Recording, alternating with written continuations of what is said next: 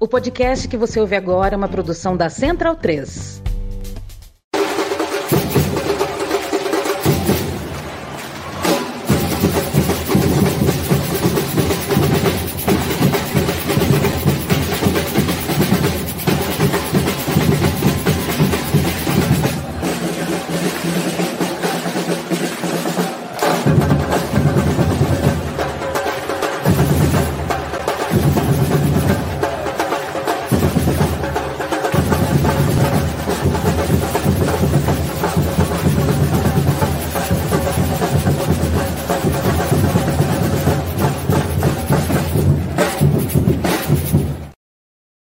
Salve, amigo da bancada, seja muito bem-vindo ao seu podcast canal em defesa da cultura torcedora dos clubes dos estádios. Eu sou Irlan Simões, hoje é 21 de março de 2023, terceiro programa desse novo na bancada, novo formato, maior e melhor. Né? Estou aqui rodeado de meus camaradas, hoje com um convidado especial, que é basicamente um, um membro da bancada, né? E sempre participou aqui, tem, deve ter uns 10 programas que já participou por aqui. É, mas eu vou começar primeiro com o camarada de casa, inclusive com seus respectivos uh, destaques do programa de hoje, como nós prometemos três uh, temáticas né, mais factuais para a gente abordar no programa de terça-feira, tentando inclusive pegar um pouco do calor do momento e da discussão. Então, começo com Carlos Massari, meu camarada. Boa noite. Como é que você vai trazer hoje aí para a gente o assunto? Boa noite, pessoal. Bom dia ou boa tarde para você que está escutando a gente em podcast.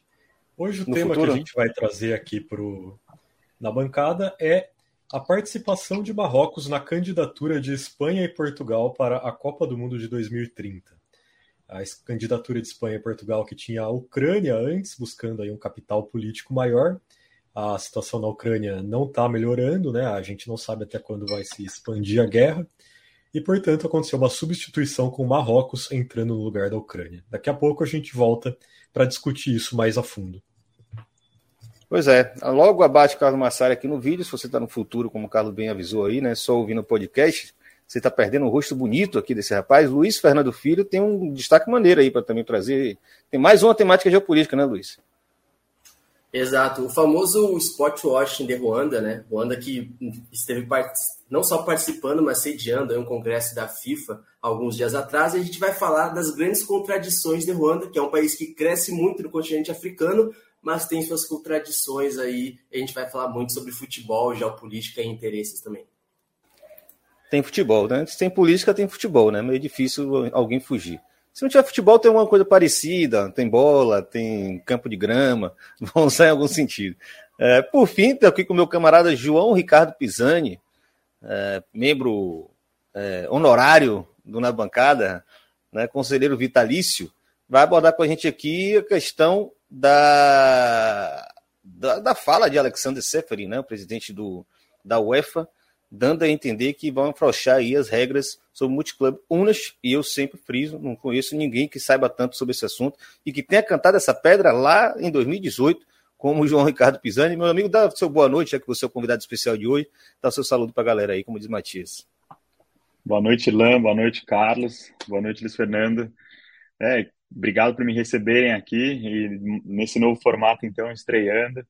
E um prazer estar com vocês aqui. É, eu acho que multi-club ownership, quando eu estudo, comecei o estudo ali, comecei a me debruçar sobre o assunto, eu pensava exatamente nisso que está acontecendo agora.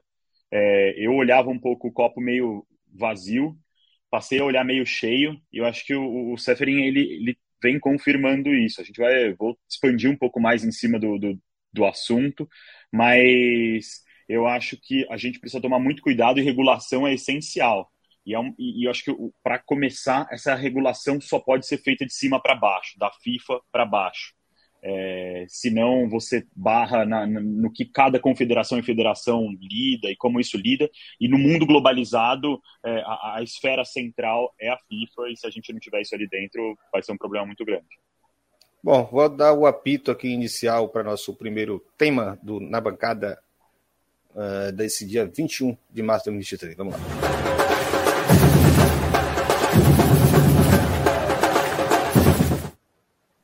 Bom, como foi brevemente antecipado por Pisani, né, uma decisão que a UEFA já tem desde 1999, é, a restrição de que clubes com o mesmo é, agente com influência decisiva, e aí com várias aspas, porque esse termo parece ser propositalmente vago, inclusive foi mostrado como vago na situação da Red Bull, eu espero que o Pisani possa explicar melhor para a gente, e na situação depois do Milan, né? Teve uma segunda situação do Milan com o Elliott, é, mais recente, que repercutiu menos exatamente por, por uma situação é, de participação minoritária nessas empresas e, enfim, é, influência decisiva num clube que tem um capital disperso, que tem vários acionistas, é algo que é bem relativo, né? Então, esse texto de 1999, ele, hoje ele é vago, já é vago, e o Sefer ainda entender de que ele vai tentar, no mínimo, flexibilizar mais ainda essa lógica do multiclub ownership. É, eu vou passar a bola para Pisani, depois vou trazendo outras provocações, né, nossos amigos vão participar também. Vocês que estão aí assistindo, é, mandem seus comentários, que esse é um dos temas que eu acho que o que vai, até o final dessa década, acho que vai ser o principal tema do futebol a nível global, inclusive brasileiro, né, Piso?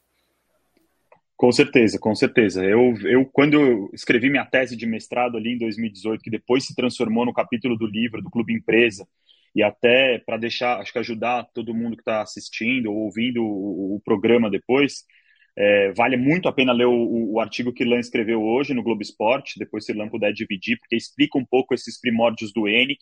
E quando eu descobri esse caso ali, estudando, me deparando com, com essa questão, é, ali eu vi que é, exatamente dentro desse mundo globalizado, isso seria o futuro. É, é, a, é a junção do, do mercado, do, do, do, aspecto financeiro e econômico, do capital privado ou de qualquer tipo de capital, na verdade, ali dentro, né, de, de propriedade. Então eu, eu, entendia que, do mesmo jeito que uma Ambev surgiu e, e, se transformou nesse conglomerado gigantesco de cervejarias ao redor do mundo, a gente chama de Ambev, a AB Embev hoje, que é dona de, sei lá, vou extrapolar que de 90% das cervejas do mundo, é, em todos os lugares tem uma cerveja da uma marca de cerveja. É, a gente ia começar a ver isso, em, em, já vi em outras indústrias e a ver ali dentro. Então vale a pena muito ler o artigo de Lam para entender o que foi o, o ENIC, talvez seja o primeiro grande momento, e ali era algo simples.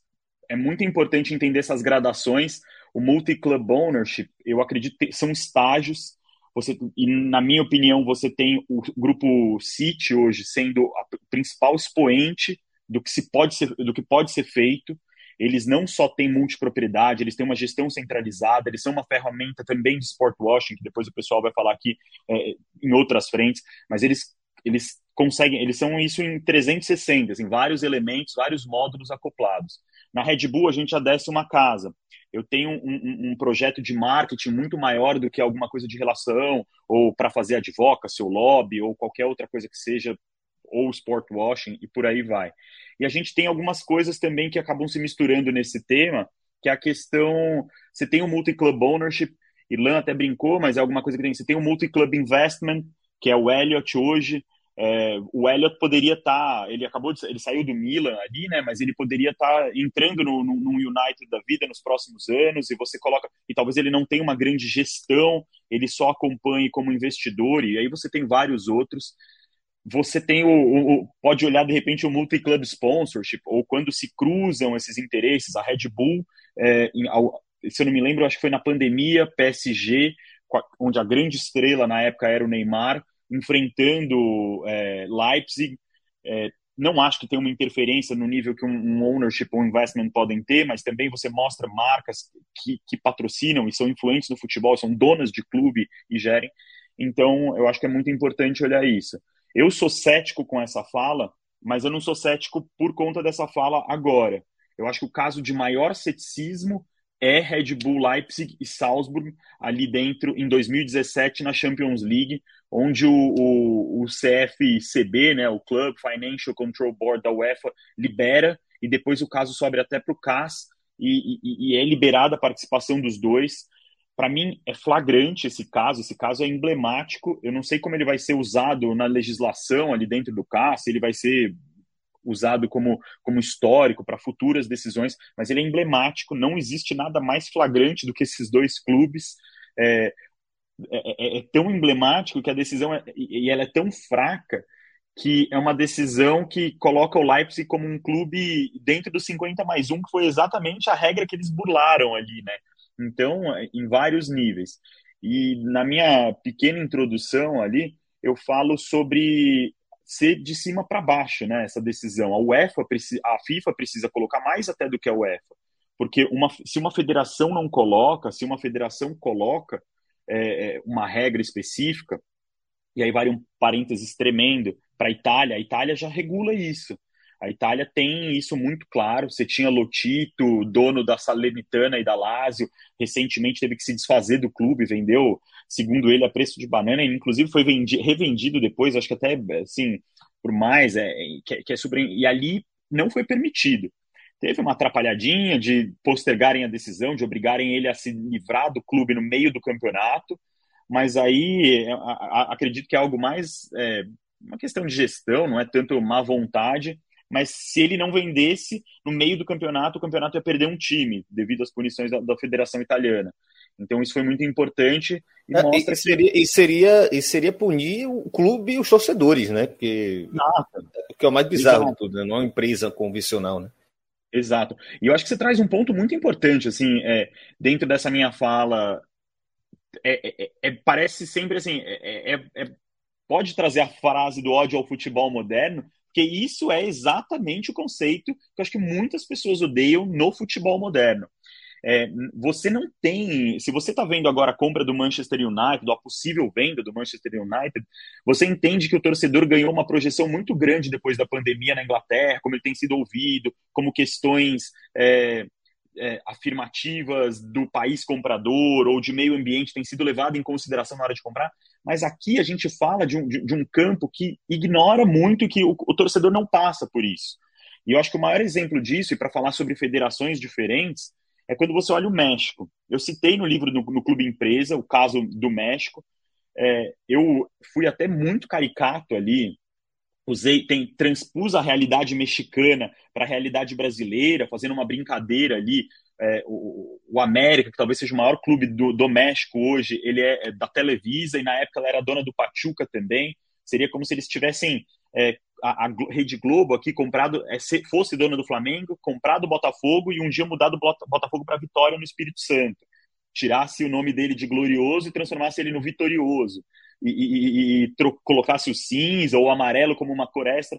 Esse, e um dia, de repente, resolvesse vender, resolvesse falar: não, vocês vão ficar na segunda divisão, porque vocês são um clube satélite. No, no meu...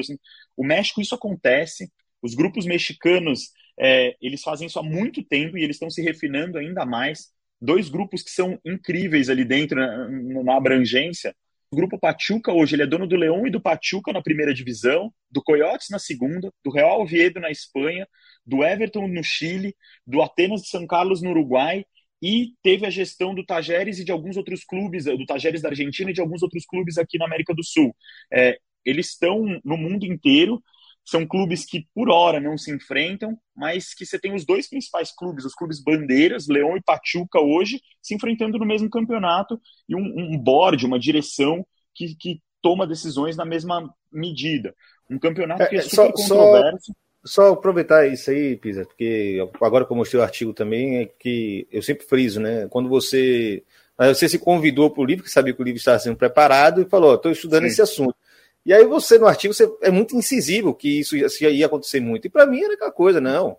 Tem que ter muita, muito, muitas costas quentes para poder bancar um bagulho como esse. City Group a gente sabe qual é a finalidade. Red Bull a gente sabe que assim que precisar os caras vão fazer uma injeção porque é a melhor pra, a plataforma publicitária que eles têm. Né? Fora o, as maluquices de esporte exóticos, etc. É, e aí, pô, quando você vê que já existiu o caso do, do, da família Pouso, depois você vê que existe o caso no México, é, isso não é nem tão novo, mas você também observa que é a onda do capital norte-americano que tem uma outra configuração com uma ideia antiga que não tinha tanta estrutura para fazer funcionar, né? Então, assim, esses caras que chegam hoje têm capacidade, sim, de fazer isso numa escala muito superior, né? Sim. Não, e isso para mim, assim, eu te, a, a, minha grande tese, acho que a minha, maior opinião é, pessoal é de que o modelo é o modelo das ligas americanas, mas principalmente do beisebol, que é um esporte super consolidado, que tem um, um, um amparo legal para ter o um monopólio e que se estruturou numa pirâmide. E a pirâmide, os esportes ali não tem rebaixamento nem promoção, é uma pirâmide rígida que ocupa os maiores mercados com time, os times da MLB, a liga principal de beisebol, o New York Yankees está na MLB, mas ele tem clubes satélites, vamos chamar assim, dentro da própria estrutura ou parceiros, talvez não sejam donos, mas são funcionam como franquias filiadas em mercados menores, em ligas menores, que seria como se um Flamengo fosse dono de outros clubes, fosse dono de um clube na segunda divisão do Carioca ou na segunda divisão do Brasileiro, estando, sei lá, também no Espírito Santo para puxar esse estado de novo, e um no norte, uma filial em cada lugar onde ele não pode chegar, para até reforçar a proximidade, porque é, ali o Yankees não deixa de jogar no Yankee Stadium. Então também é importante até como marca, né, essa construção deles de estar tá em outras cidades, de levar o beisebol, ter uma experiência próxima, ir para o concreto, estar tá dentro do estádio, estar tá na arquibancada ainda é muito importante. Então eu olhei isso e eu vi o multi-club ownership é, o futebol é muito mais fluido. Eu não acho que vai ter uma revolução, ou pelo menos por hora, não vai ter uma revolução onde se acaba com a promoção e com o rebaixamento. No México aconteceu, e muito por conta dessa, dessa força dos donos dos clubes. É, mas a gente cria, começa a enxergar um conceito de relações internacionais que é periferia e centro do sistema, né? A gente enxerga isso ali dentro quando você tem um grupo City, é, você tem um Bahia City, um, um, Manchester City, você tem um Hirona, você sabe, naturalmente esses clubes tão cedo não vão se encontrar, ou talvez uma, durante a gestão você sabe que esses clubes não vão se encontrar. O Hirona não vai ter investimento suficiente para chegar numa Champions League e atrapalhar o sonho de um, um, um City, um Manchester City. O Bahia, na melhor das hipóteses, ele vai enfrentar talvez uma vez por ano, e assim, é uma estatística que é tremenda. Ele tem que ir para Libertadores, ganhar a Libertadores. Talvez no Mundial mais parrudo essa chance diminui, mas ainda estatisticamente é baixo. Então, isso começa a, a se configurar e você mostra quem o fluxo de atletas que vão, que vão acontecer. Eu posso até ter um investimento maior no Bahia é, e, e, talvez diminuir um pouco no torque, por aí vai. Mas você consegue ver esses pontos. É, então, eu acho que é muito importante entender todos esses essa, essa questão.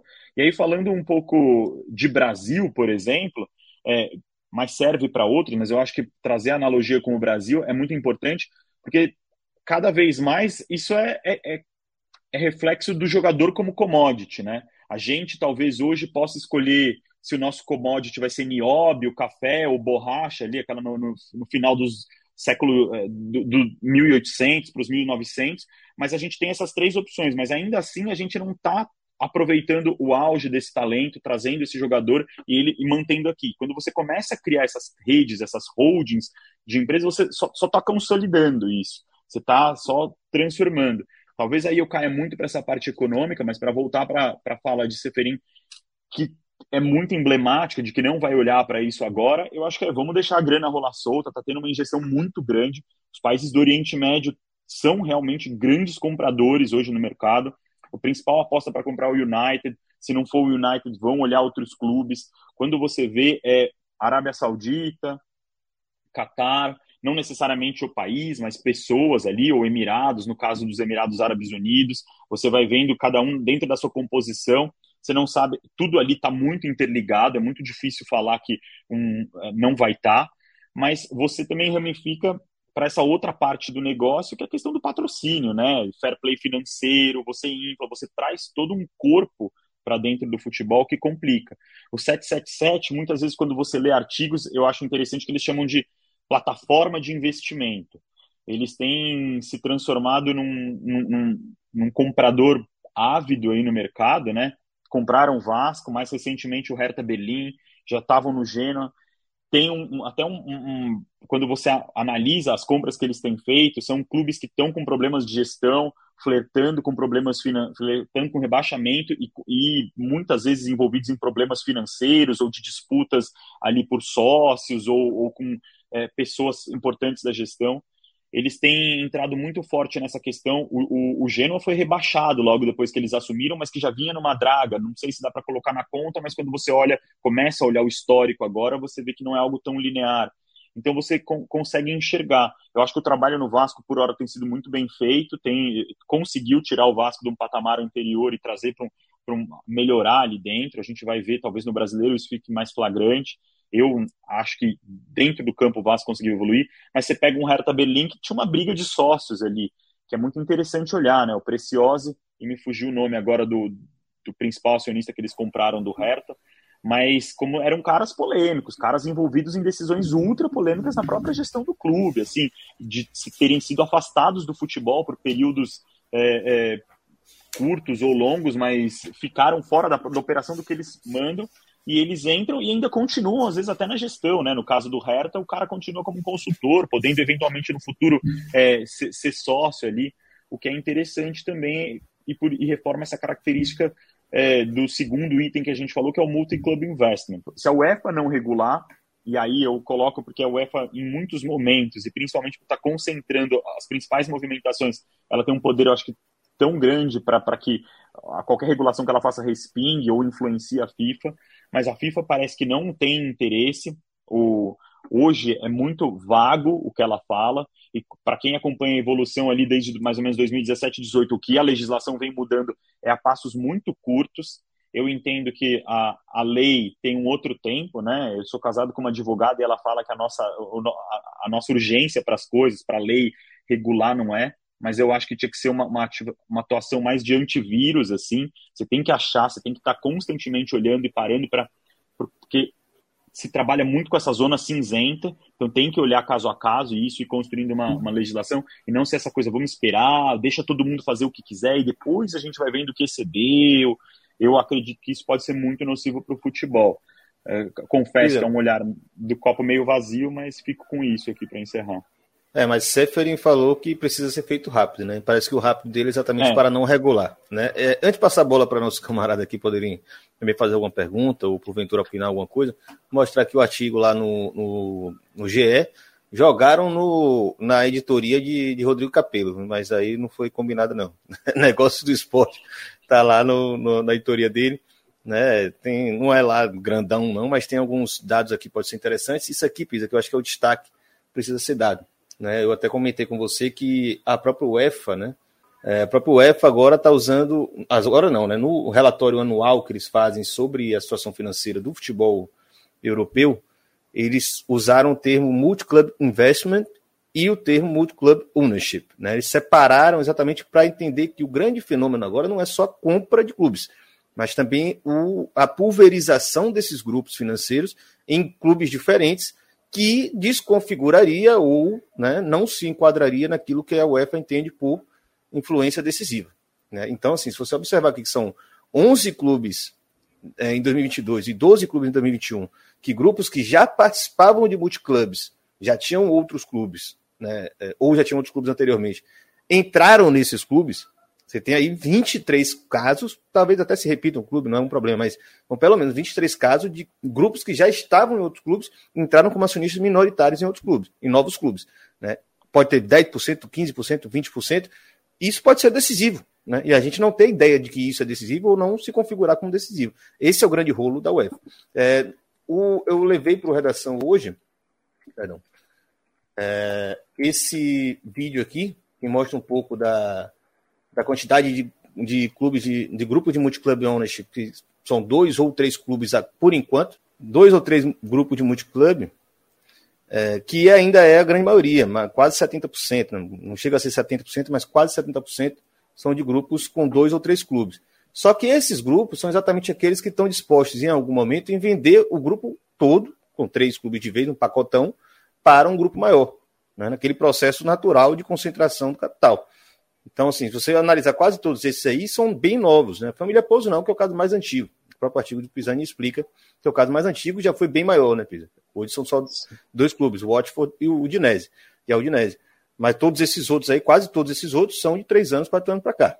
Né? Então, isso é representativo nesse sentido.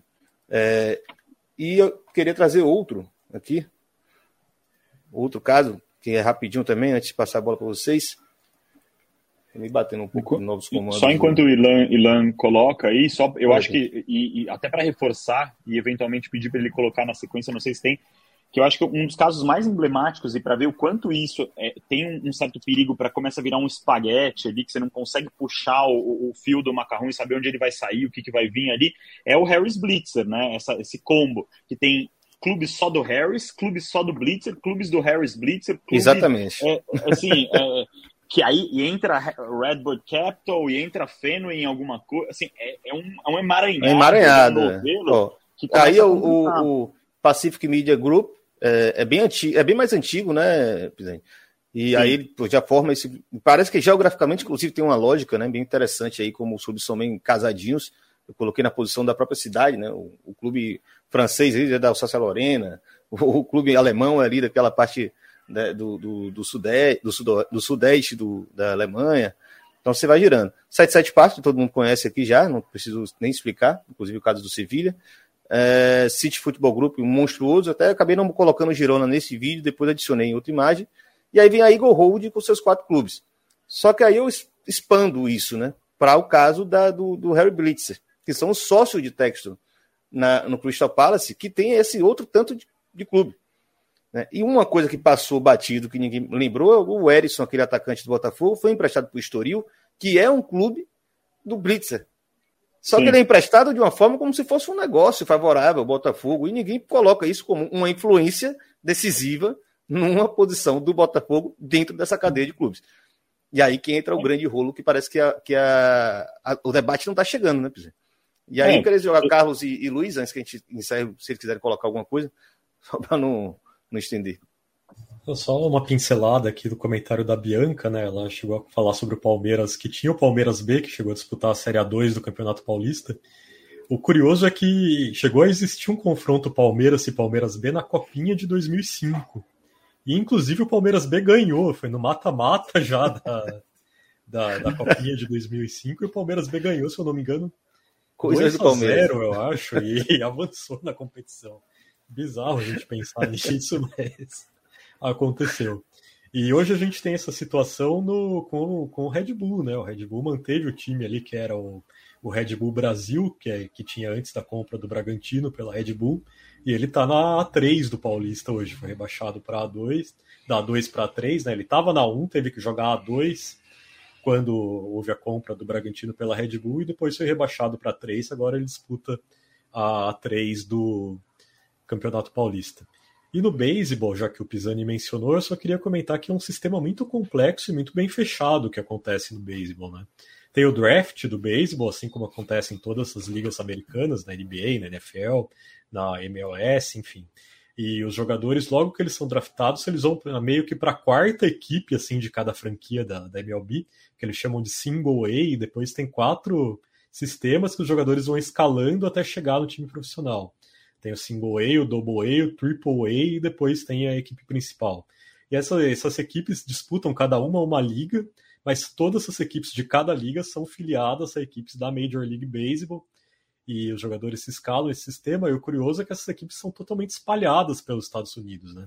É, então, e, e como é que fica com a relação com os estrangeiros? Porque tem muito cubano, venezuelano para jogar lá. Sim, inclusive, é. eles também têm é, filiais em outros países, na República Dominicana. É, eu queria entender. E, enfim, isso acontece muito. Tem a Liga Dominicana, que também é uma liga que cada time é filiado a um time da, da Major League Baseball. Então é um sistema muito complexo e muito bem fechado. O Caribe Luiz, é loteado ali, exatamente por isso, né?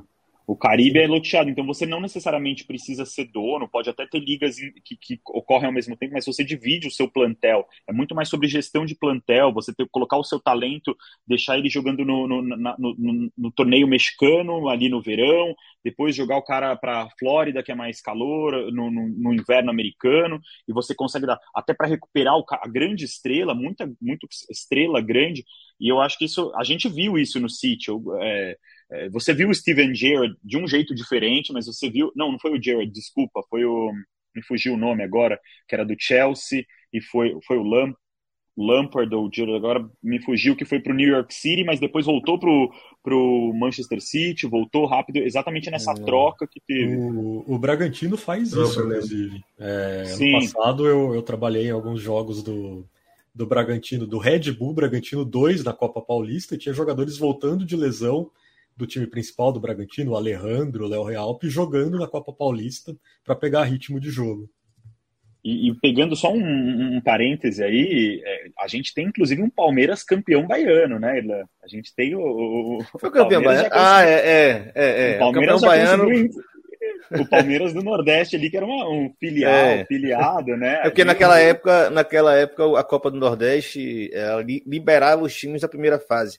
Então, ele, é, o Bahia e Vitória, e na época acho que Fluminense de Feira, só jogavam a fase final, que era o Super Campeonato Baiano. Então a galera tá brinca. A Vitória é super campeão baiano. Então era só o time do interior, de fato. O Palmeiras do Nordeste. Agora não sei exatamente qual era o vínculo, eu nunca consegui muita evidência com relação a isso. É, a gente está chegando na, na, reta final do primeiro bloco, mas como é convidado e tem muito comentário aqui, eu acho que não queria perder essa oportunidade também. Luiz ia, ia comentar alguma coisa? Tá, tá de boa. Vai guardar para Ruanda.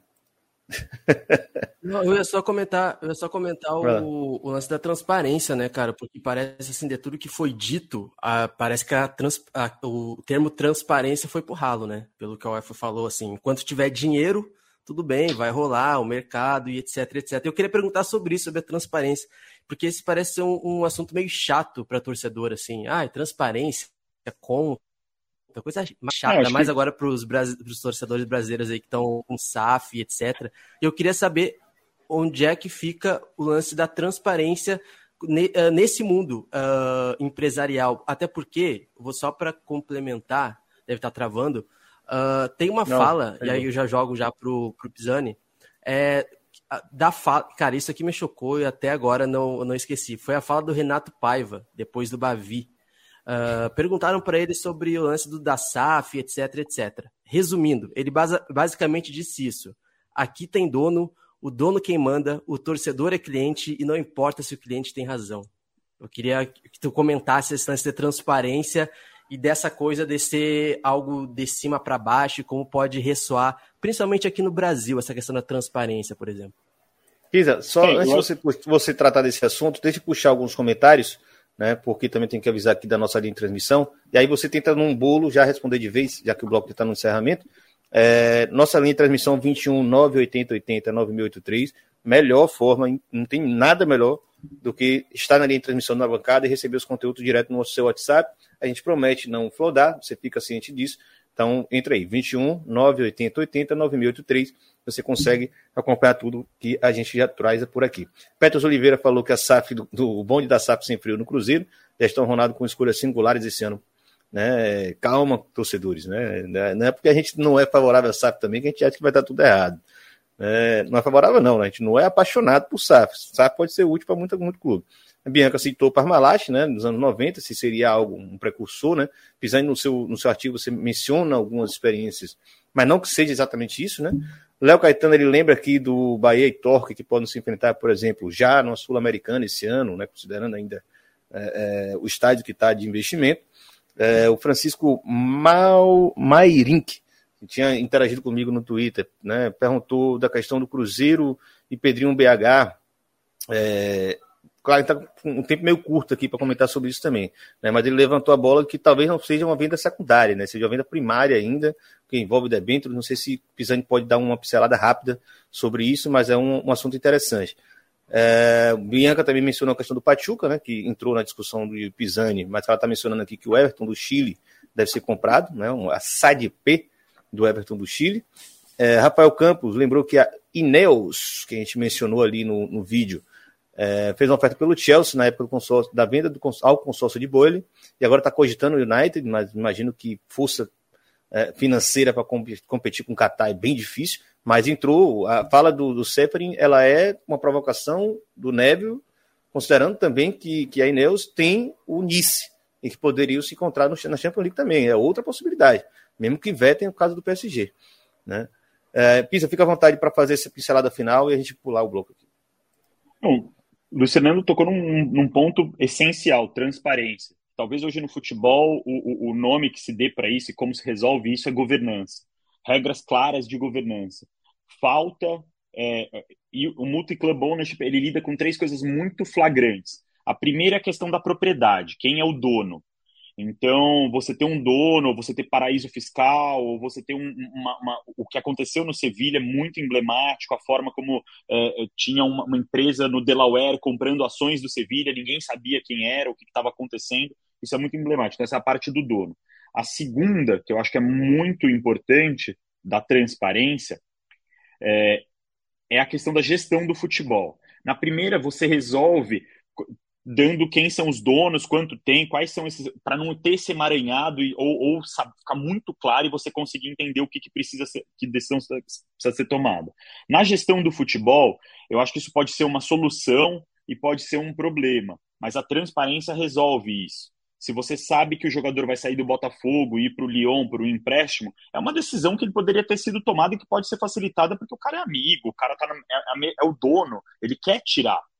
É, e aí entra esse embate com o torcedor. É, se irmão já, já, já briga falando para o pai, para a mãe que o outro irmão é o mais querido, é o mais. Né?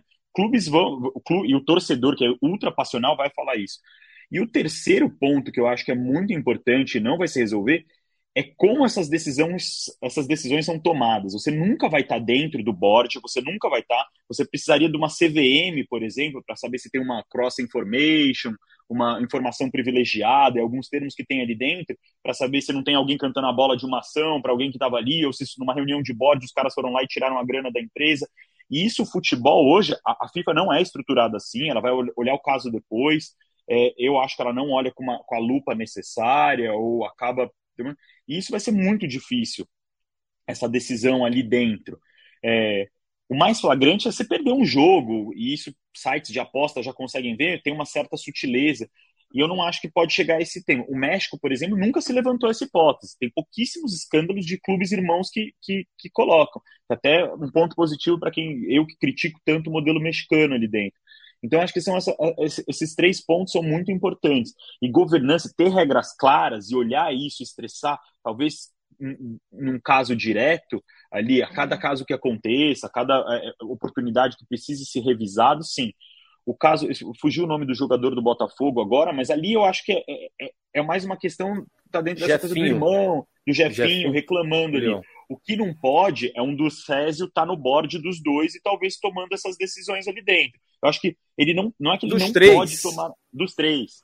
Ele não pode não tomar a decisão. Ele só precisa estar tá claro. Precisa estar tá claro que ele está ali nos três, está tomando a decisão, talvez sendo o ponto, o elo de ligação para essa decisão ser tomada. Se isso fica claro, o torcedor vai, vai, vai brigar com ele, aí cada um está tomando a decisão e tem que ter, entender o que, o que quer fazer, o que, que vai render, né?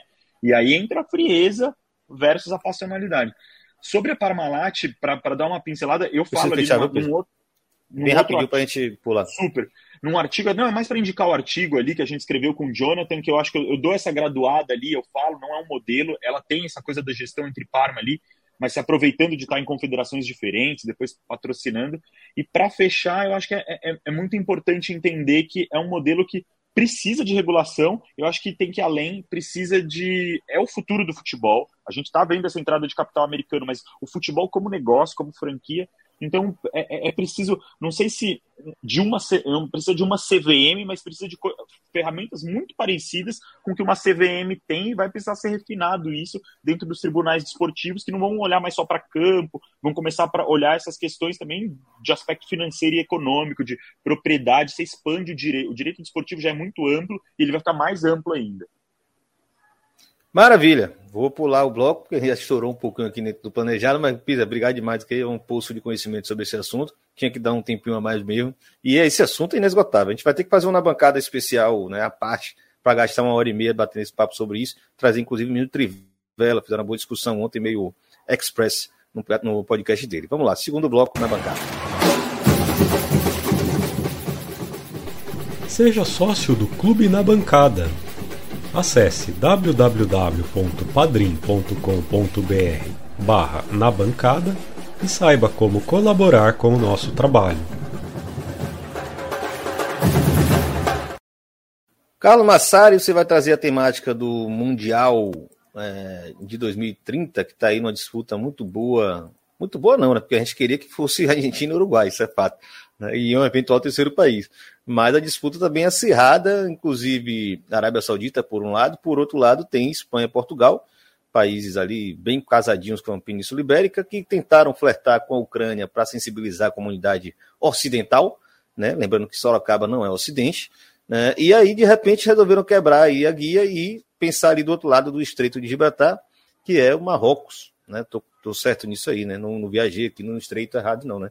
Mas, enfim, Interessante, por um lado, porque seria um país africano né, com uma boa tradição futebolística, inclusive de torcidas. com bons estádios, né, até onde eu sei, tem bons estádios, tem torcidas fantásticas que estão encantando o mundo. É, foi a grande sensação, talvez, das últimas dez Copas, porque foi fantástico ver Marrocos na última Copa, mas, porra, 2030, né? Então já começa aqui protestando.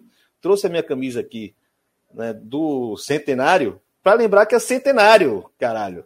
Centenário da Copa do Mundo, não tem conversa, não, não tem argumento, não tem business plan que vai me tirar da cabeça que essa Copa tem que voltar para o Uruguai quando completa 100 anos. Então, foda-se, né, Carlos? Não sei se você concorda comigo aí com a sua camisa do Sevilha, que mais parece um clube marroquino do que espanhol. Eu concordo, Irlan. Concordo porque a gente quer a Copa aqui do nosso lado, né? É muito mais fácil até para a gente ir na Copa. A candidatura aí que ficou famosa com, como chupar, né? A sua grande sigla aí. É, Chile, Uruguai, Paraguai, Argentina, a Copa chupar. É, mas a Copa todos queremos. É uma candidatura, porém, que infelizmente eu, eu vejo como cada vez mais difícil. Assim, ela vai ter como grande trunfo o fator emocional, o fator dela ter de fato o centenário da, da Copa do Mundo, portanto ela voltar para a América do Sul. Mas a gente tem que lembrar que a América do Sul não está sediando nem Copa América, né? A próxima edição da Copa América vai ser nos Estados Unidos, mais uma vez. É, então é bastante complicado que a gente veja essa Copa acabando na América do Sul. Pelo menos eu sou bastante pessimista quanto a isso, apesar da minha torcida. E aí a gente tem essa candidatura tricontinental, que é a candidatura Arábia Saudita, Egito e Grécia. Uma candidatura. É, são três países próximos até. Tem algum é princípio, princípio lógico nisso aí, assim? Eles estão argumentando alguma coisa? Grandes é, civilizações, é, grandes civilizações, é, civilizações da atividade. É uma. São três países próximos, né? Proximidade ali acontece e tem esse fator de ser tricontinental, a primeira Copa tricontinental, enfim. Mas também é. Na Turquia ninguém quer botar, né?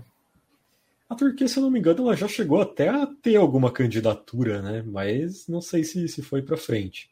Mas chegamos então ao ponto que é a candidatura Espanha, Portugal e Marrocos. Espanha e Portugal já tinham a ideia de fazer essa candidatura conjunta fazia algum tempo.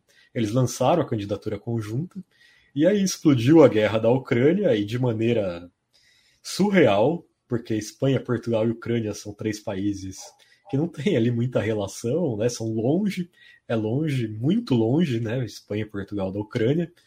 Não são países que têm qualquer tipo de semelhança cultural, linguística, de proximidade, é, enfim.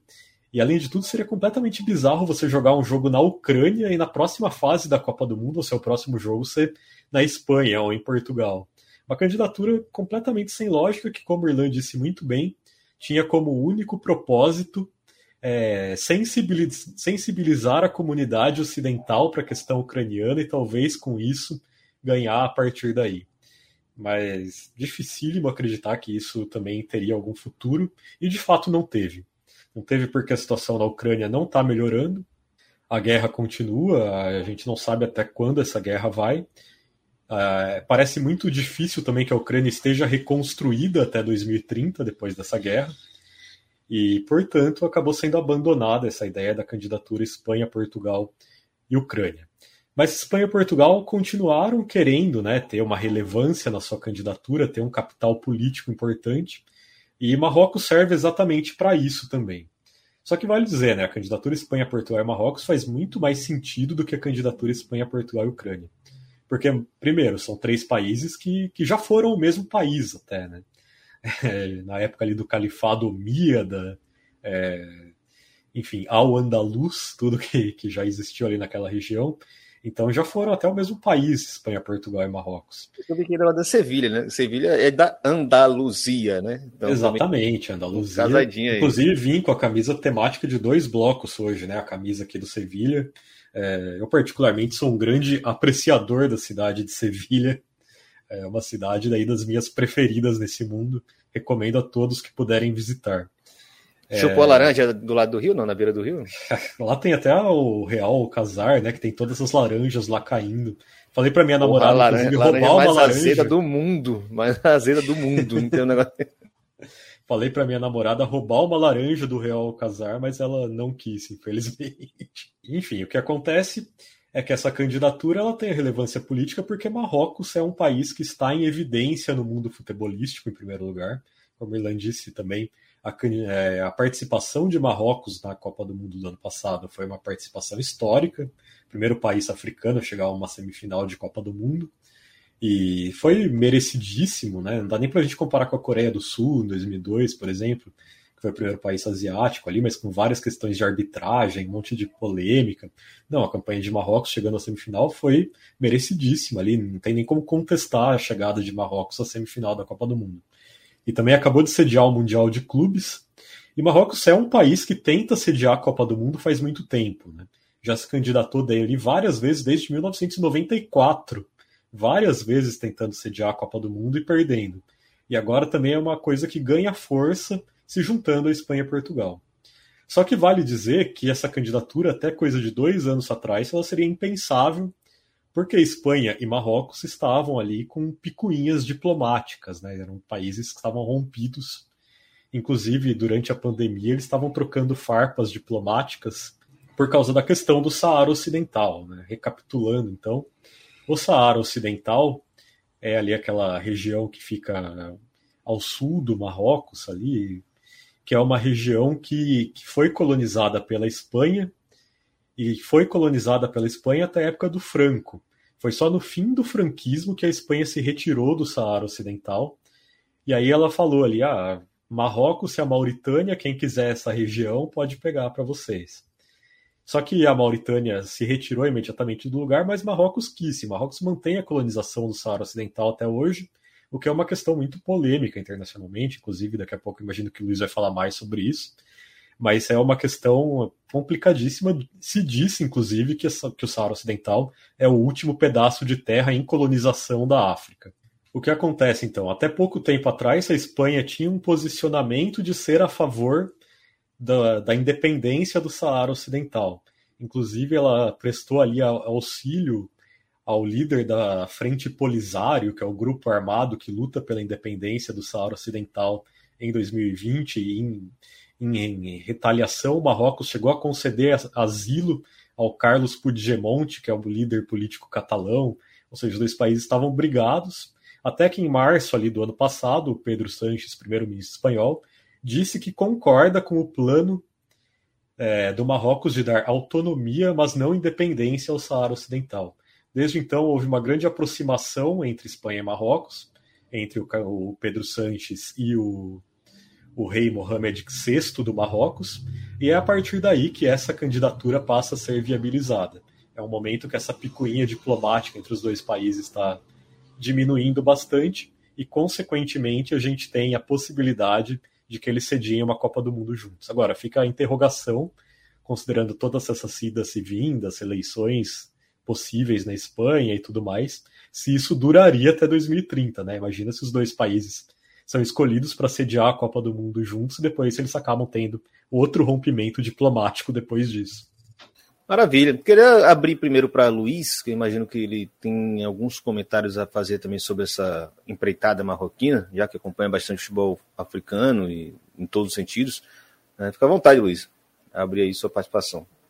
Pô, pois é, cara. Eu, eu confesso que eu não esperava muito essa, essa candidatura, assim, até mesmo pela minha visão aí pessoal, né, sobre a relação Marrocos e Espanha, mas como o Carlos disse, é inegável a troca cultural também histórica que tem, né? Se a gente for ver, é, eu não sei se é o Estreito de Gibraltar ou é o ou é algum enclave ali entre Ceuta e Melilla, que é a distância de 14 quilômetros, entre basicamente Marrocos e Espanha. É algo do tipo assim, né? Uma distância ínfima.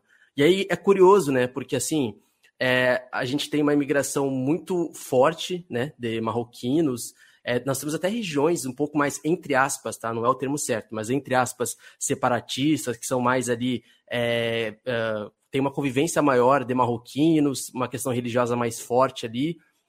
Por outro lado, se a gente for ver, estudar um pouco a, a atualidade da relação Marrocos e Espanha, a gente tem que lembrar que há um pouco menos de um ano, né, a gente teve aquele caso lá em Ceuta e Melilla, a questão da imigração ilegal, a polícia marroquina, a polícia espanhola reprimindo muito a imigração também. Tem essa questão que é muito forte, e aí o, o, eu vou até ver o nome do presidente aqui da Federação Marroquina, que é sempre difícil de falar, mas eu vou tentar falar, que é o Fouzi Ledja. Deve ser assim, se não é assim, ele é o presidente da Federação Marroquina e ele tem um papel muito forte, tá? Nessas decisões, porque uh, na FIFA ele é o delegado africano ali, numa espécie de conselho. Então ele tem um poder muito tem ganhado um poder muito grande nos últimos anos dentro da FIFA.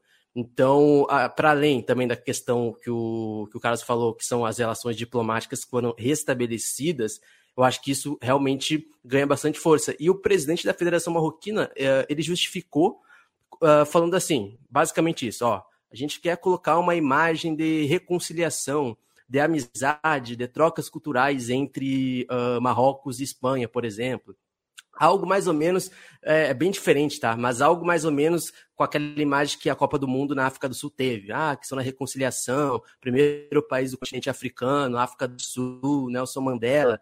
Mas a realidade, se a gente for ver, uh, da questão da imigração é, e outras questões humanas, humanitárias, para ser mais específico, não são boas, né? Uh, o, o Carlos falou que foi recentemente, né?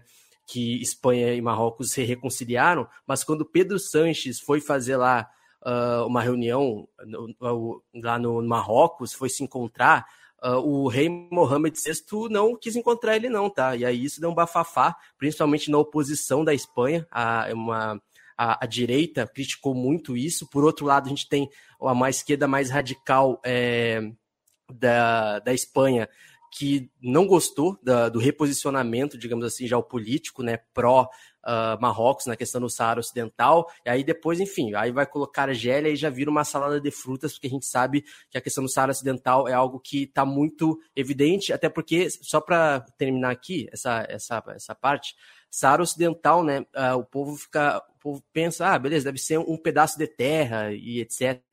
Mas na verdade é um território que, por exemplo, para o Marrocos vale muito. Primeiro, é, uma é um território rico em fosfato, por exemplo. Então tem uma questão econômica ali. E por outro lado, tem uma questão do povo saraui também, né? Que tem sua identidade também, tem os seus costumes, suas tradições. Então é uma questão bem delicada, né? Mas de fato, como o Carlos disse, se a gente for ver é, uma praticidade melhor, hoje a última colônia no continente africano é a Saara Ocidental, né? Curiosamente. Maravilha. É, Pisa, você fica à vontade aí para fazer algum comentário sobre isso, né? Para além do futebol, para dentro do futebol, pegando todas essas tretas aí que acho que vão influenciar essa decisão, né? Inclusive porque não, é, não importa o que a gente queira, né? Acho que o negócio está lá naquela pequena política da FIFA, né? É, eu, eu acho que é, é, mais uma faceta dessa questão econômica, dessa, dessa pujança que o Oriente Médio tem puxado, pelo menos na minha visão, dentro do, do de, dessa proposta de, de juntar Grécia, Egito e Arábia Saudita. É, o plano da Arábia Saudita, por exemplo, hoje, talvez um movimento gigantesco ali dentro do futebol inglês e por aí vai, é, é esse movimento da globalização, ele se encaixa dentro do, do projeto de multiclube que virou padrão, que o, o próprio é, Qatar, Qatar, já fez ali atrás, está começando também a expandir as garras para o movimento multiclube. A gente tem o City ali e, e vindo várias frentes nesse dentro desse movimento. Eu acho que a gente tem visto isso. Para mim é uma questão de, de, política externa, é uma questão geopolítica.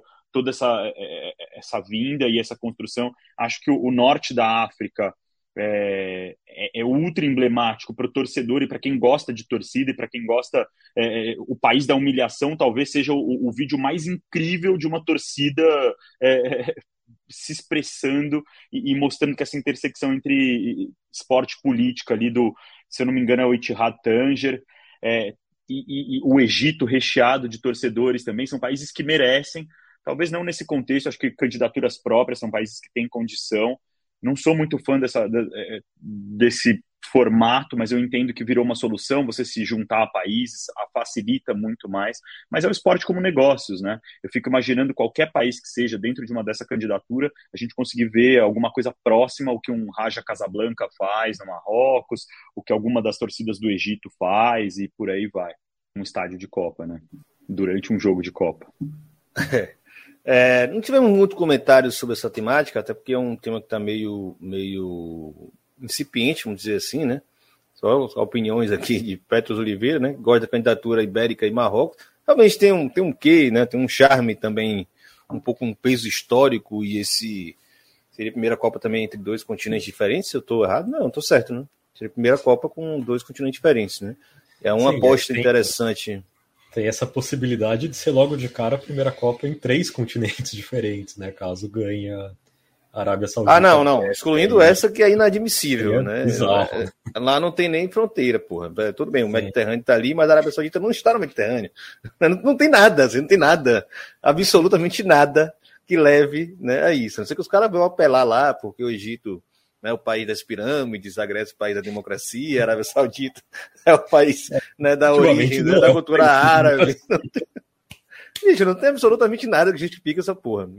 Talvez até. Aí, aí pensando um pouco na, na Realpolitik também, né? né? Nesse contexto de FIFA, às vezes é para belar também, né? Você cria um problema, depois você cria uma solução e, faz, e leva o que você quer realmente levar, né? Então, enfim, eu suspeito também que seja alguma coisa né, para tumultuar o meio, o, o meio de campo ali. E aí, assim, eu não tenho certeza, mas eu suponho, eu vou jogar aqui para vocês, né, se alguém puder complementar para não estar tá falando besteira.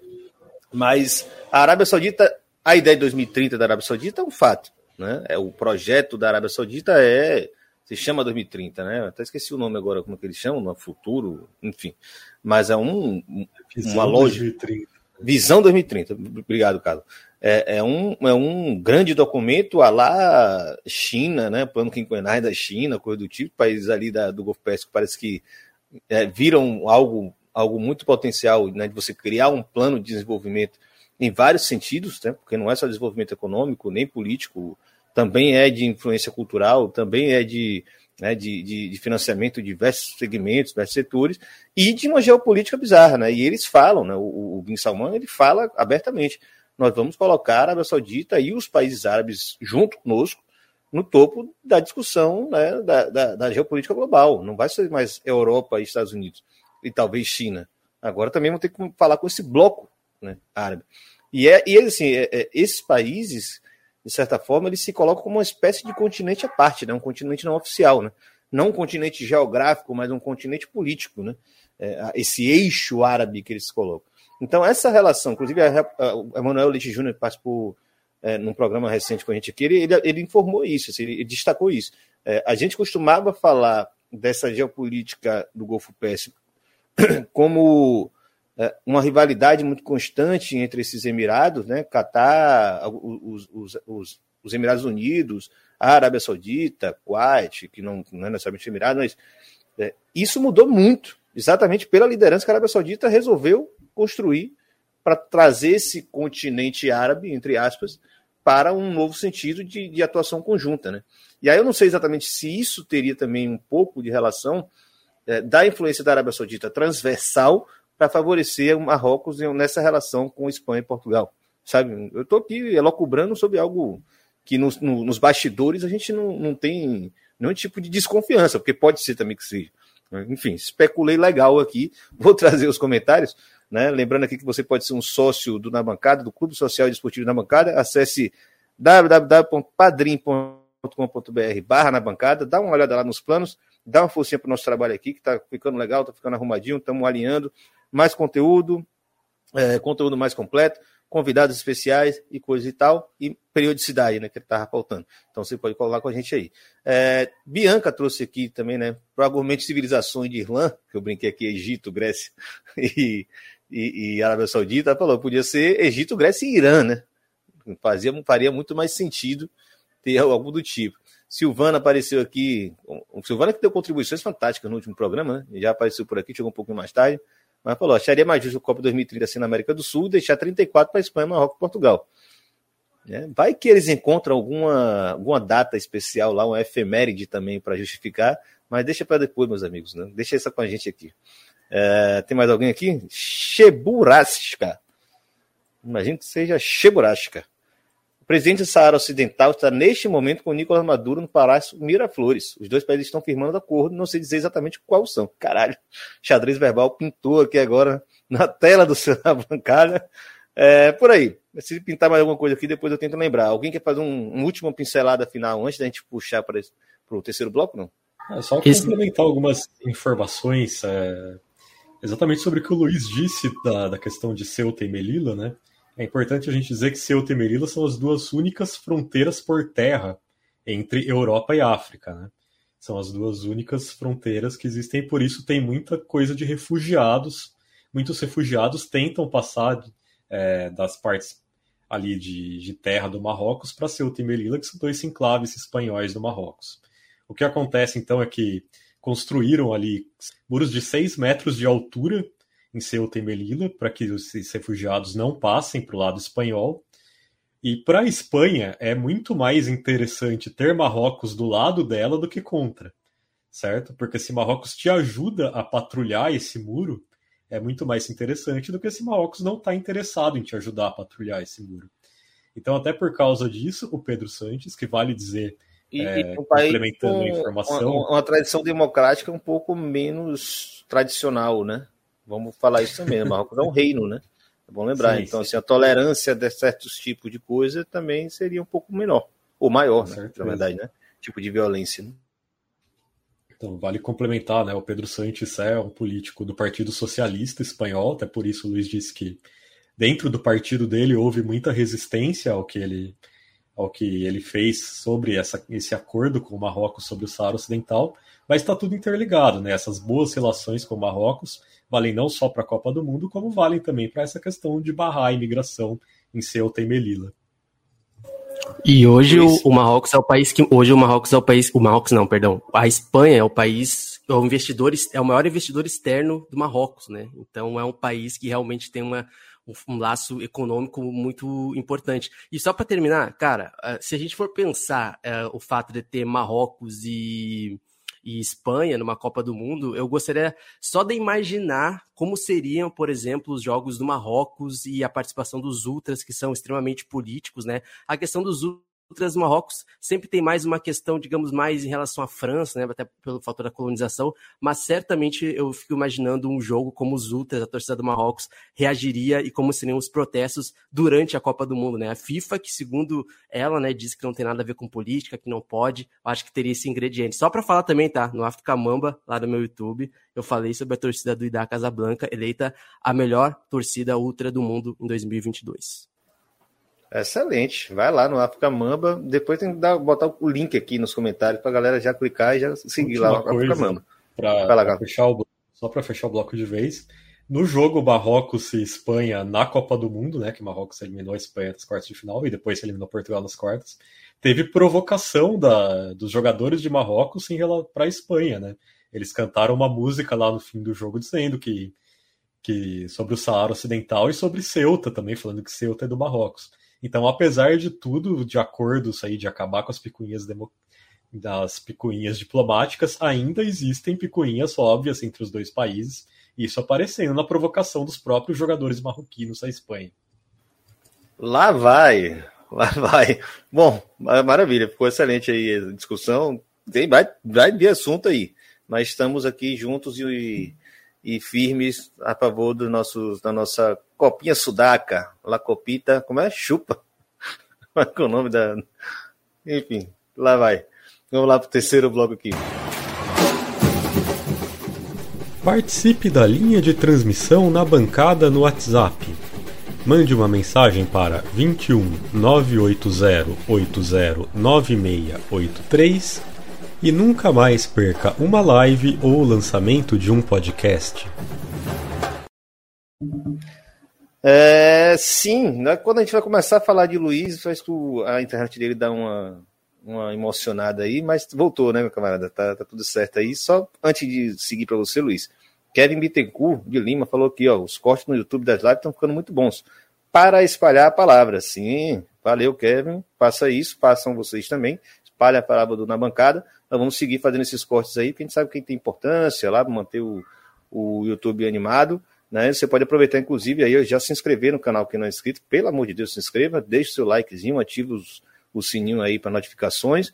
Siga arroba na bancada underline no Twitter e no Instagram. E saiba que esse conteúdo vai virar podcast, como todos os outros, no feed do Som das Torcidas, na Central 3. Ou na bancada em si, não tem uma, uma, um feed de podcast. Mas está lá no Som das Torcidas, porque você ouve na bancada e você ainda ouve o Som das Torcidas, que é um trabalho sensacional que Matias Pinto faz, com a ajuda de Leandro e a mim. Eu recomendo demais. Foi é, apaixonante o trabalho que ele faz lá e muito divertido, porque Leandro e a mim é um completo dodói da cabeça.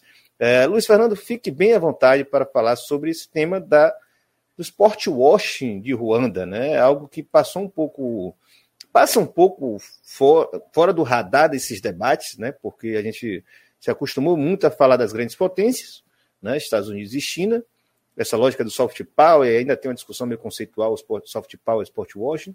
Fala muito do Golfo Pérsico, exatamente porque são né, monarquias ou emirados, então tem um poder lá que é, é, meio religioso, meio político, ou totalmente religioso, totalmente político.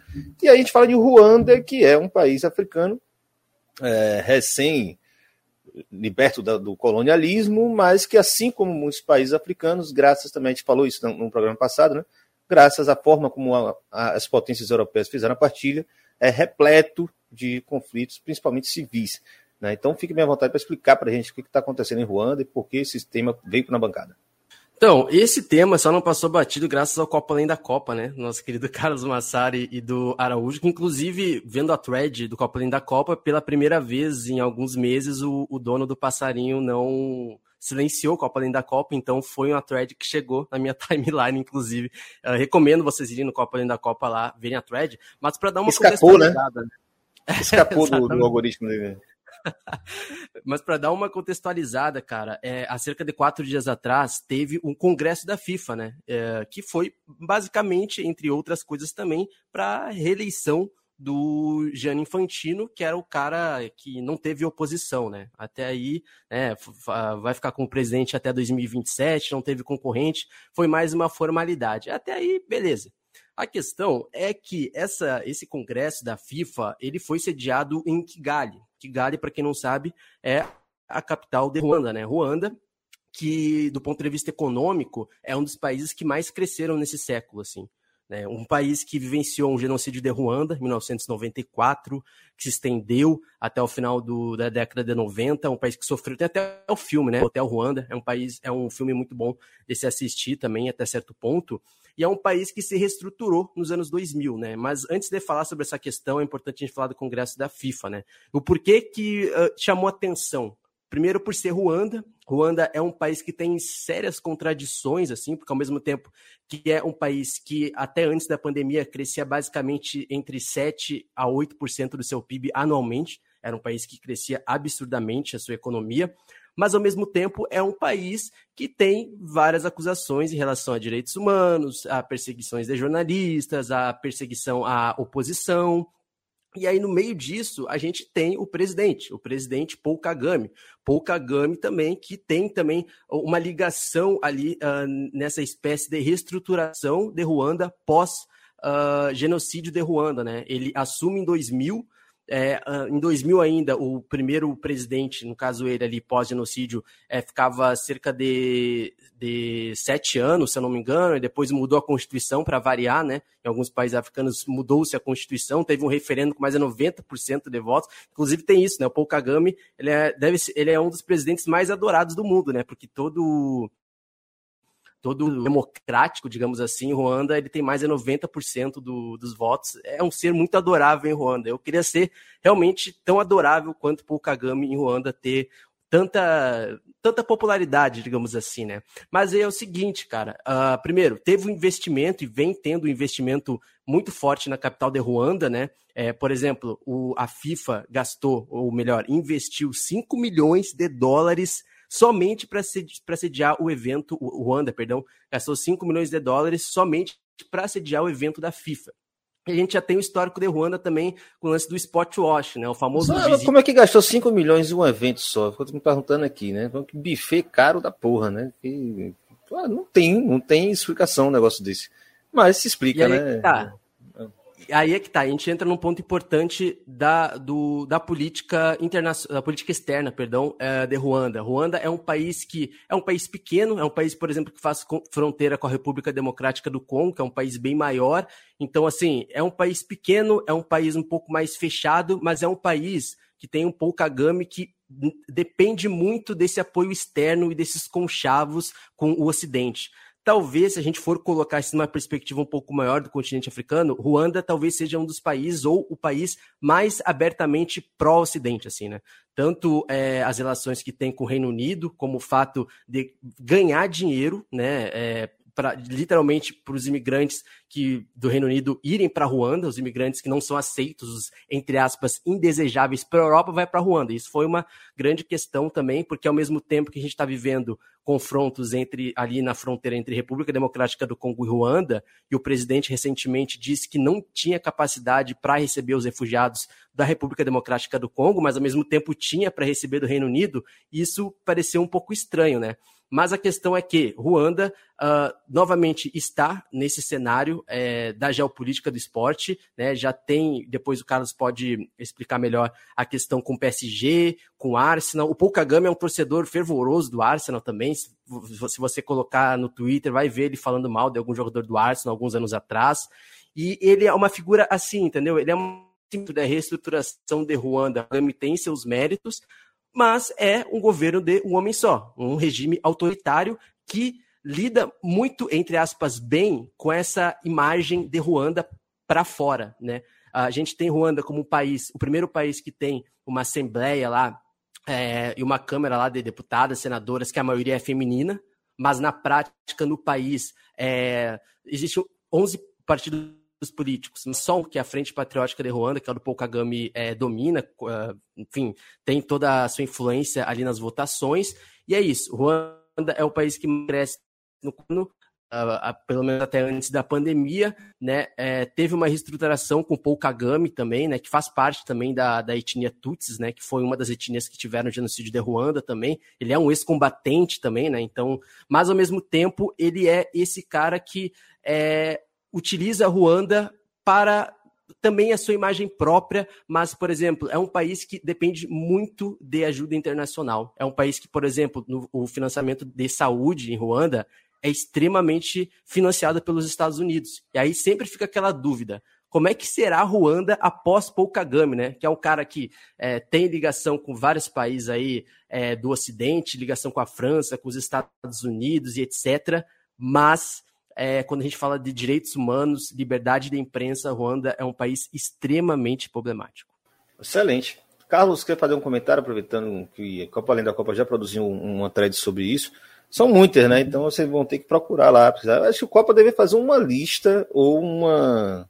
É sério, um, um, um landing page, como dizem aí os, os marqueteiros, para ter acesso a, essa, a, essas threads, porque acaba que o Twitter realmente é meio ruim para procurar esse conteúdo. Né? Fica à vontade aí foi episódio para fazer alguma, algum comentário. É, pelo menos tem a busca lá. Se você jogar nome, se você digitar Ruanda, entre parênteses, arroba Copa Além da Copa na busca do, do Twitter, você consegue acessar tudo que a gente já produziu sobre Ruanda. O que acontece especificamente né, é que Ruanda é mais um país, como muitos outros, que teve vários problemas com a questão da, da partilha da África e após a independência você teve etnias rivais que ficaram dentro do, do mesmo território. Em 1994, teve um dos episódios mais sanguinários da história recente da humanidade, quando houve esse genocídio de cerca de 800 mil pessoas em um período de 100 dias, né? As pessoas da, da etnia Hutu, que massacraram as pessoas da, da etnia Tutsi. O Paul Kagame ele tem toda essa, essa popularidade, primeiro porque ele foi visto como um reconciliador como a pessoa que, que chegou ali, que acabou com esse genocídio, que uniu as pessoas de novo, que colocou ali rédeas curtas assim, nos rebeldes, enfim, tudo que tinha é, acontecendo. Só que o que acontece é que, como o Luiz disse muito bem, é um país que tem várias questões muito problemáticas. Inclusive, recentemente, o Paul, é, lembrar aqui o nome dele, é um nome difícil de falar, então me perdoem, mas o Paul Rusesabagina, que é exatamente o herói do filme Hotel Ruanda, que é essa, essa figura que, que, enfim, ele escondeu as pessoas da etnia Tutsi que estavam sofrendo o genocídio ali naquela época, no hotel ali, para que, enfim, ele acabou salvando a vida de várias pessoas. E essa pessoa, o Paul, enfim, não vou repetir o, o sobrenome dele porque eu estava lendo no momento. Mas vocês entenderam de quem eu estou falando. Ele foi preso recentemente, acusado de terrorismo ali, de incitar o terrorismo dentro do estado de Ruanda. Ele já estava fora de Ruanda fazia muito tempo. E aí ele estava viajando para Burundi, teve o avião desviado para Ruanda, acabou preso em Ruanda. Enfim, uma história bastante complicada que resultou nessa prisão aí, que mostra como a oposição é perseguida em Ruanda. Apesar disso tudo, o Ruanda está fazendo muitos investimentos esportivos. E aí o Luiz mencionou a questão é, dessa parceria Ruanda-Reino Unido, que os, os refugiados do Reino Unido são deportados para Ruanda, o que é extremamente bizarro, né? Se você for pensar, você encher barcos com pessoas do Reino Unido e mandar para Ruanda, é, porra, né? Vamos combinar que é uma coisa bizarra. Mas essa relação aparece de várias maneiras, né? Além da parceria com o Reino Unido, você vê ali que nos jogos da Premier League você vai perceber a, a campanha Visit Ruanda, que é uma campanha do Ministério de Turismo de Ruanda, para que as pessoas visitem Ruanda, façam turismo em Ruanda. O Paul Kagame diz que isso é excelente para o país, porque leva muitas pessoas para Ruanda, gera receitas para Ruanda. Mas a que custo, né? As pessoas estão lá, você está investindo Visit Ruanda, anunciando Visit Ruanda no Arsenal, no Paris Saint-Germain, nos jogos da Premier League, mas ao mesmo tempo que você está aprendendo, perseguindo opositores, que você não tem liberdade de imprensa no país, que você tem uma figura importantíssima como, vou ler mais uma vez, o Paul Rusesabagina, como me corrigiu aqui o Léo, né, era o gerente do hotel, não o dono, mas enfim, as figuras importantíssimas sendo presas por simplesmente por serem consideradas oposição ali perigosas ao governo e sendo acusadas de terrorismo. Então é uma situação muito complicada e exatamente se encaixa nesse conceito de sports washing e não, não sei quem disse aqui nos comentários que não é difícil imaginar que em breve a gente veja a Ruanda sediando a Copa do Mundo. É o plano do Gianni Infantino de, de mudar a Copa do Mundo pra, de 4 em 4 para 2 em 2 anos passa exatamente por isso. Né? A ideia é, é levar cada vez mais Copa do Mundo para esses países que são países aliados da FIFA e que rendem muito dinheiro à FIFA. Ele tá passando um monte de ambulância aqui perto de casa, não tem um vocês devem estar ouvindo aí, né? Peraí, dois, dois bicho pegou. Alguma coisa aconteceu aí, né? espero que não seja nada grave. É, alguém tem mais um comentário? Pisantes quer fazer algum comentário sobre esse, essa temática? Obrigado. Porque, só, só trazer que eu acho interessante, que a gente trouxe especialmente por causa também do, do uso do Arsenal, né? É, claro, a proporção me parece muito menor, né, se comparado ao que faz Emirates, né, coisas desse tipo. É, o Qatar Foundation quebrou uma tradição do Barcelona, né, que hoje, hoje a galera está chateada porque o patrocínio agora é Motomami, né, de Rosalia, porque o acordo com o Spotify né, era, era isso, não era a marca do Spotify. O Spotify ia ficar divulgando conteúdos diferentes na camisa do Barcelona. Terrível para o Barcelona, ainda mais um clube que tem essa história com os patrocínios, né? Durou muito tempo sem patrocínio, só liberou porque precisava manter Messi, né? A verdade é essa. Inclusive não adiantou muito porque quebrou por causa de Messi também, e esse é o resumo da ópera. Né? Mas, mas, mas, voltando, né? quem quebra isso de fato, eles metem primeiro um, um patrocínio da ONU, né? Para dar uma, uma enganada, a verdade é essa depois bota o Qatar Foundation, que seria uma instituição de caridade, óbvio que essas fundações a gente sabe que servem para isso, para isso mesmo. Né? Spot washing, soft power, enfim, não é o, o caso de discutir esse conceito agora. É, e posteriormente vem, é, acho que a própria Qatar Sport Investment. Agora me fugiu qual é a, exatamente a marca que substitui Qatar Foundation. Não sei se vão lembrar aí. Mas enfim, é, é nessa proporção de influência, né, de capacidade de mover as coisas. E como futebol, enfim, é, é porque também tem aquela parte ética que não serve para ninguém, né? Porque vamos lá, vamos falar assim, claro, o Barcelona é um clube que tem mais de 100 mil sócios, inclusive, que votam e vão poder contestar isso em alguma esfera do clube. Óbvio que as cabeças do clube, pessoas com poder dentro daquela instituição, vão driblar. Né? A, a, turma do Bayern Munique, por exemplo, bate pé toda a Assembleia, enche o saco para que o clube deixe de aceitar essa grana do Qatar, exatamente pela crítica também à violação de direitos humanos. O Arsenal da vida, né, um clube que tem talvez três grandes, tem um grande é, é, acionista e mais um pequeno punhado de acionistas ali, sem poder de, de, de decisão alguma. Não sei se Pisani conhece bem o, a estrutura societária do Arsenal. É, é o Crank. É, Crank é, ele é, é, dele. Dele. o resto, dele. assim. É dele. O resto não tem, não. Eu não lembro a porcentagem, mas ele tem uma. Acho 70, 60 e tantos por cento e o resto é, é, é, de bem divididinho ali, mas ele é o tomador de decisão ali, é um cara que até tem uma gestão, soube melhorar a gestão ali do departamento de futebol, né, com o Edu e tudo mais, trouxe alguns brasileiros e deu um, acho que um salto de qualidade que a gente está vendo esse ano, né, um projeto de longo prazo ali que é bem encabeçado pelo, pelo Edu principalmente, né, uhum. seleção brasileira. Que leva, leva brasileiro para cacete também, né, Léo lembrou aqui, o, o do Barcelona é Qatar Airways, é, que também tem isso.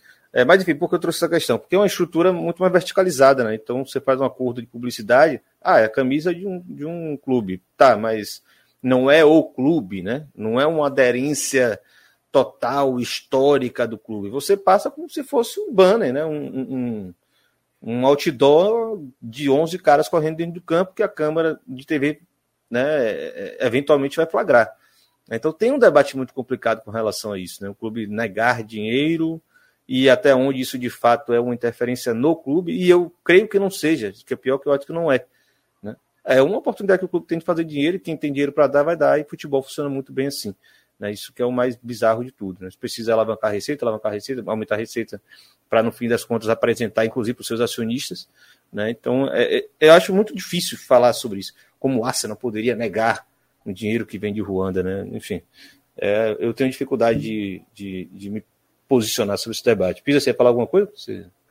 Não, acho que essa questão do dinheiro ela tem sido muito latente. Se você acompanha ali de perto o processo de venda do Manchester United, muitos torcedores hoje tem gente muito crítica, mas tem gente que fala que só dá para bater com o City hoje em dia se entrarem, se entrar o Oriente Médio ali dentro, alguém, um outro sheik, um outro emirado, alguma outra coisa que consiga trazer esse, é, vou usar a expressão que talvez não seja esse moneyball que vira, né? A gente tem uma inflação dos valores, das propostas, tanto que a segunda proposta, que é do. E aí eu acho que tá, tem até um paralelo, talvez, com, com, a, com, o patrocínio, mas que é do, do da Ineos ali, do, do Radcliffe, que é um cara que é, ele tem. Ele é torcedor do United, fez uma proposta pelo Chelsea e compra boleto ali, compra o carnê do, do Chelsea, talvez por estar em Londres, por gostar de futebol, mas é um cara que se, se declara torcedor do United. É britânico e, a... e é um Sir, né? Então também é, acaba é um ficando mais fácil. Então a proposta dele acaba, todo mundo entende, talvez seria a, a, a, mais legal do ponto de vista do torcedor, mas que o dinheiro do Oriente Médio precisa estar tá lá.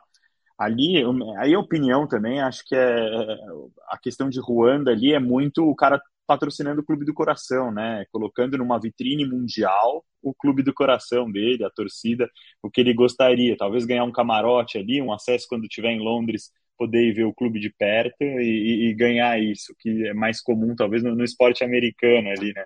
Mas aí ter, ter seu camarote em, em, ali dentro do estádio. Qual o nome do estádio do Arsenal mesmo? Highbury? É o Highbury?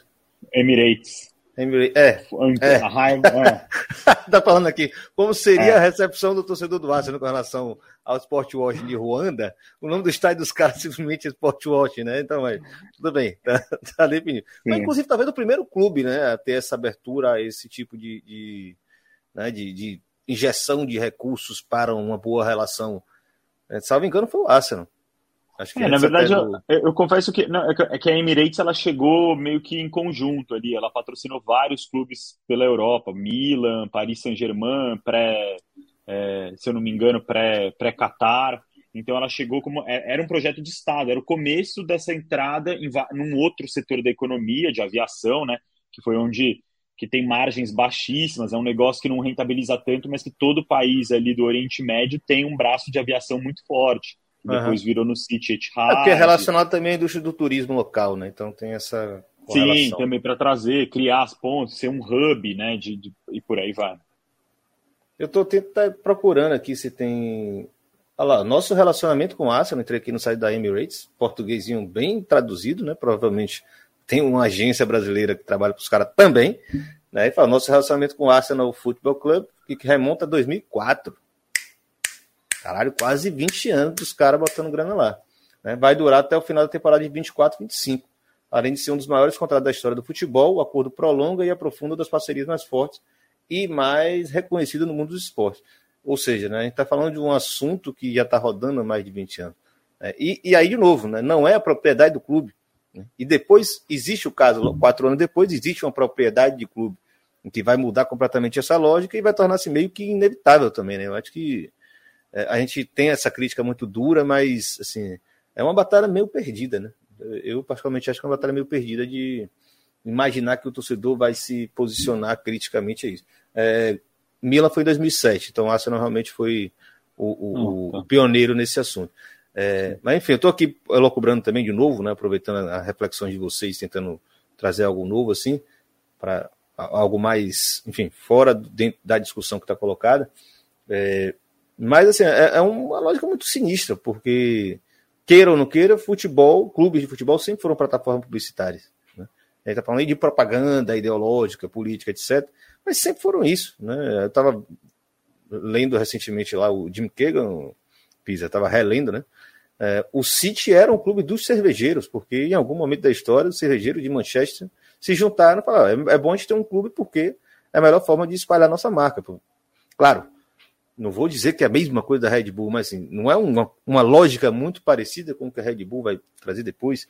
Né? Quando a gente está falando de Estado, a gente acha que é outra, é de outra ordem. Enfim, rodei pra caralho e você fique à vontade para fazer algum encerramento aqui. Estamos faltando quatro minutos para encerrar o nosso programa. Carlos abriu o microfone, vai lá, galera. Só queria comentar o que disse Tem bastante comentário, só para lembrar. Só, só é, lembrar, tem bastante comentário para vocês. Lida aqui. É o Rafael Campos que disse: é tanto sports washing entrando nos times de ponta da Europa que os times deveriam entrar ao som dos hinos dos países, Catar, Arábia Saudita, Holanda, Emirados Árabes. Mas é exatamente esse o plano. Esses países sabem que eles não, não vão ganhar uma Copa do Mundo. Você não vai ter uma final de Copa do Mundo, Catar e Arábia Saudita. A Copa do Mundo deles é essa. É, eles colocam ali e vira praticamente a final da Champions vai acabar sendo, já, já deve até ser meio que uma, uma norma. Ah, vai ser o time do Catar contra o time dos Emirados Árabes. Não, esse ano vai ser o time da Arábia Saudita contra o time do Azerbaijão, sei lá quem mais vai entrar nessa história. O Azerbaijão não, não é dono de clube, né, apesar de ter patrocínio ali, o Atlético de Madrid e tudo mais. É, então a, a, ideia deles é exatamente essa, e de certa forma isso se reflete até no futebol de seleções, porque imagina o quanto o, Qatar não ficou satisfeito em ver o duelo ali Messi e Mbappé na final da Copa do Mundo, né? Os seus dois principais empregados, se você for ver, fazendo um, um espetáculo na final da Copa do Mundo. Imagina o quanto foi satisfatório para o Qatar ver isso. Ainda botou uma roupinha no cara lá, né? É, Se exatamente. não fosse um, seria outro, né? Deve ter, devia ter é exatamente esse. Você não tem o poder de ser a melhor seleção do mundo, mas você controla o futebol de outra maneira. Luiz, quer arrematar? Só para complementar, porque é louco, né? É, a gente tem um enquadramento midiático, assim, internacionalmente falando, de Ruanda a partir desse congresso da FIFA e etc, né? E de certa forma, pensando bem, eh, já ninguém mais, basicamente, já ninguém está nem mais pensando ou lembrando que, por exemplo, nesse exato momento que a gente está gravando aqui, Ruanda está sendo, por exemplo, é, indicada como apoiadora da milícia M23 que está causando terror lá no leste da República Democrática do Congo. Existe um conflito uh, que hoje, hoje, atualmente, hoje, depois da guerra de Tigre que oficialmente cessou na Etiópia, atualmente o conflito mais incessante do continente africano é o conflito no leste da República Democrática do Congo, com a milícia M23, uh, ah, que Ruanda diz que não apoia, mas que existe um consenso em quem está analisando, a gente fala isso muito lá no African Pauta, nosso podcast sobre geopolítica, Xadrez Herbal também fala muito sobre isso, né? Mas, assim, há um consenso de que a Ruanda, Ruanda o governo de Ruanda está apoiando a milícia M23 na República Democrática do Congo. E assim, é um conflito bem tenso. Então, assim, tem esse enquadramento midiático aí no futebol, uh, até mesmo para esquecer e tirar essa imagem de Ruanda em relação ao que está acontecendo ali na fronteira com a República Democrática do Congo. E para terminar, tem eleição em 2024 em Ruanda e certamente teremos Paul Kagame com mais de 90% de intenções de voto. Uh, ele disse que ainda não sabe se vai se candidatar novamente, mas todo mundo sabe que possivelmente vai, porque é difícil imaginar Ruanda sem Paul Kagame nesse momento, porque até respondendo ali a pergunta do Luiz com Z, meu xará falou, é muito difícil de desassociar o Kagame, porque ele é a figura de reestruturação. E assim, pensando é, é, objetivamente, dificilmente outro líder conseguiria fazer em Ruanda o que ele fez. Isso é um fato. É, eu nem estou falando, tá? A questão da perseguição, tudo que a gente falou. Mas o que ele fez em Ruanda, de fato, como líder, é algo, é quase um milagre. Ruanda, o genocídio está sendo uma das, uma das maiores economias com maior crescimento. Por mais que eu tenha várias críticas sobre a forma que ele utiliza, é basicamente um milagre Ruanda ser é, um país como é hoje, apesar de ainda ser um país que vive, a maioria vive abaixo da linha da pobreza, uh, ter uma capital como Kigali, por exemplo. E aí, para terminar agora, juro mesmo, Kigali é um cartão postal, entendeu? É uma das capitais mais belas e mais bem estruturadas de todo o continente africano, mas a gente não pode esquecer que Ruanda é um país extremamente rural. A gente tem a grande capital, maravilha, muito lindo, mas a maioria que vive em Ruanda, fora da capital, sofre muito ainda. Então, assim, o cartão postal é Ruanda, Poucagame e a capital Kigali. Mas a capital Kigali não representa a realidade de todo o país, que é Ruanda, e tem uma população extremamente rural e, e essas regiões assim são bastante abandonadas, entendeu? Então assim tem um crescimento econômico, mas na prática, na, na vida da população, esse crescimento econômico não é muito bem visto, digamos assim, em relação mais prática, né? Então tem que ter muito cuidado para falar do crescimento de Ruanda, que é uma realidade, é, querendo ou não, tá? Mas para a população em geral, a maioria ainda vive abaixo da linha da pobreza. Maravilha. Uh, Pisante, você ia fazer um último. Como, como convidado, você tem esse salvo-conduto aí, em habeas corpus? Se fosse fazer o último comentário. Não, só para fechar aqui a, a, questão, né?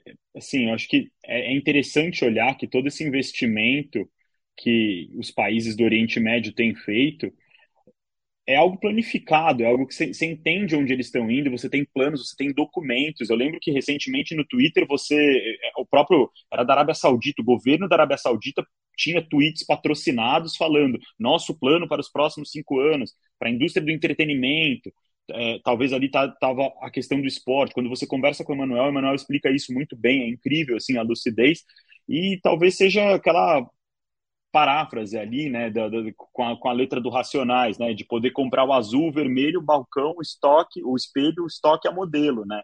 Eles vão comprar tudo, eles fizeram isso lá atrás com a grana do petróleo, eles vão continuar fazendo isso, e ele não precisa ter colocar a seleção do Catar ou dos Emirados Árabes Unidos, talvez não agora numa final, mas eles compraram o, o, os clubes mais cobiçados, têm dinheiro para comprar os clubes mais cobiçados, para ter os, os, os, três maiores craques do mundo dentro de um time só, no meio de Paris, que é dono deles. É, é, é simbólico isso, né? Acho que tem uma questão de, de, de mostrar, de pertencimento, de planejamento muito simbólica e muito categórica. Chame de sport washing, chame de soft power, de sharp power, o que você quiser ali, é, é, acho que é, é, relações internacionais, os conceitos ainda vão colocar é, muito isso. Né? Sua área, inclusive, né? Sua área. Além, Exato, além do futebol, é também é sua área. É, é, é, evocar o, o, todo, né? Um dia você questionar, não sei se numa, num futuro você vai continuar vendo questões identitárias que batam ali de frente com o que, o que eles acreditam, ou se vai ser a, a, a compra de crédito de carbono deles. Eu vou comprar um time que patrocina ações LGBTQ, mas aqui no meu país eu não vou fazer isso. É, uhum. Eu vou usar maior, é, o maior megafone do mundo, que é o futebol, e que move paixões e que lida ali e, e, falar, mas eu estou comprando meu salvo-conduto. É, é, interessante essa discussão e tá tudo muito casado. É um grande novelo de Luck, você vai puxando um fio. Você não fala de multi-club ownership sem falar hoje dos países do Oriente Médio. Essa, essa, você tem um movimento inicial com City e Red Bull, mas você não vai falar se não for por eles, por conta do capital, talvez com o capital americano, que já faz isso há um século, pelo menos. É, eu fico imaginando esse cara lá sentado discutindo assim, Pô, se os caras viessem aqui comprar uma mesquita, a gente não deixava. Mas a gente compra qualquer coisa que eles entendem como religião, né? né?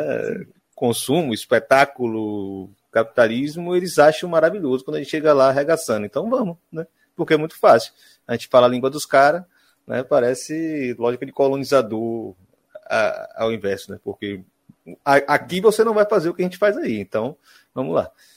É mais ou menos isso, a não ser que vocês cheguem com bombas, drones e por aí vai. Aí a conversa é um pouco diferente, deixa de ser soft power e volta a ser hard power. Só para não ser injusto com quem já mandou comentários, a gente favoritou aqui. Léo perguntou aquela federação que uniria esses países da África Oriental ainda está acontecendo. Sim ou não? Tem alguma resposta, Luiz? Se eu não me engano, tem, mas acho que deu uma estagnada. Tá, um outro programa a gente vai falar sobre isso aí. Luiz Felipe região, Dias, Luiz Felipe Dias Genese, só queria destacar isso aqui, né? Olá, pessoal da bancada, minha primeira vez aqui na live, vim pelo Copa Além da Copa no Twitter, já deu like. Valeu, Luiz, a ideia é mais ou menos essa mesmo, são mais fortes aqui, fazer uma parada gostosa, sem prejudicar o trabalho de ninguém. Então, inclusive, acompanha aí África Mamba e Copa Além da Copa, quem não conhece, quem chegou através desses dois, segue na bancada, tamo junto. Matheus Fiuza, Live espetacular, pessoal. Cheguei no finalzinho apenas, mas verei o restante logo mais. Você não viu, foi nada, meu amigo. Ainda tem muita coisa mais para frente. Meus amigos, obrigado demais. Belíssimo programa. Estouramos um pouquinho o tempo, mas acontece porque estamos ainda nos adaptando aqui à nossa nova realidade. Valeu, tchau, beijo.